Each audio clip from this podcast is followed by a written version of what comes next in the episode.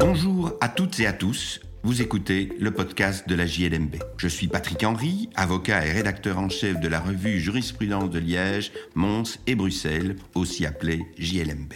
Dans la revue, tout comme dans ce podcast, nous commentons principalement des décisions de jurisprudence prononcées par les juridictions du ressort de Liège, Mons ou Bruxelles. Cette semaine, je vais vous parler de la notion d'entrave méchante à la circulation.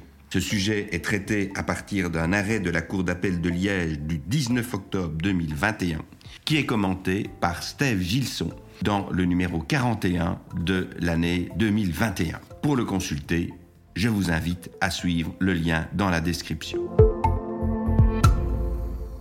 Les faits remontent au 19 octobre 2015 vers 5h45 du matin.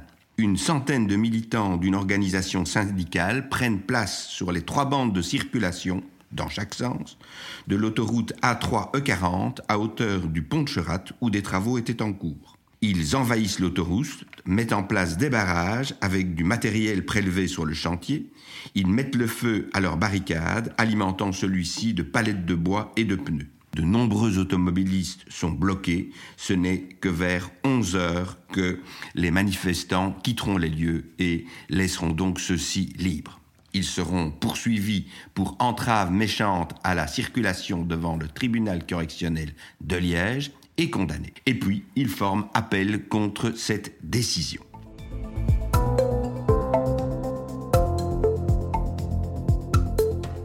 La Cour d'appel de Liège tranche par un arrêt du 19 octobre 2021.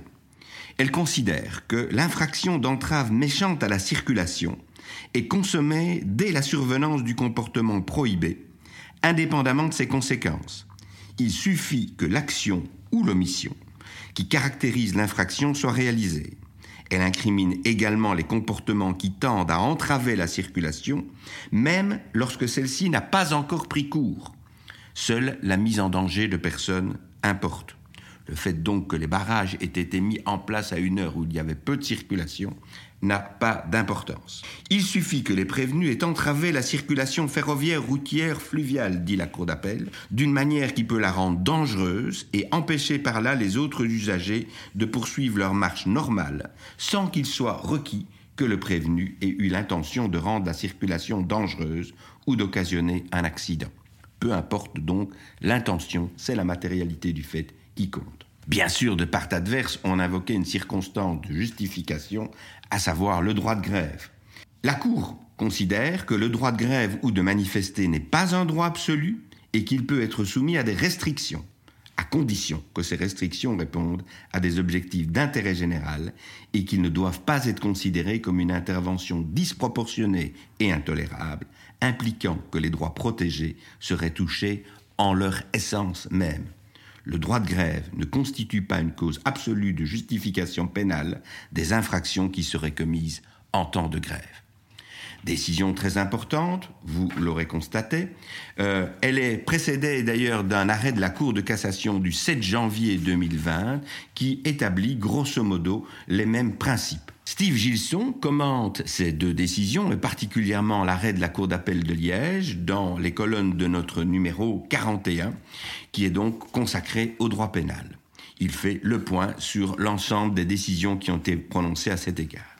Je signale que dans le numéro, on trouve deux autres contributions, notamment un commentaire de Sandra Berbuto et d'Antoine Moreau sur la notion de concours d'infraction et d'incidence de la récidive. C'est un sujet un peu technique mais très important et également un article de Franklin Cutty qui commente un jugement du tribunal correctionnel du NO division de Mons du 25 octobre 2021 qui s'attache à la notion de viol et particulièrement à la notion d'absence de consentement dans le cadre d'un viol.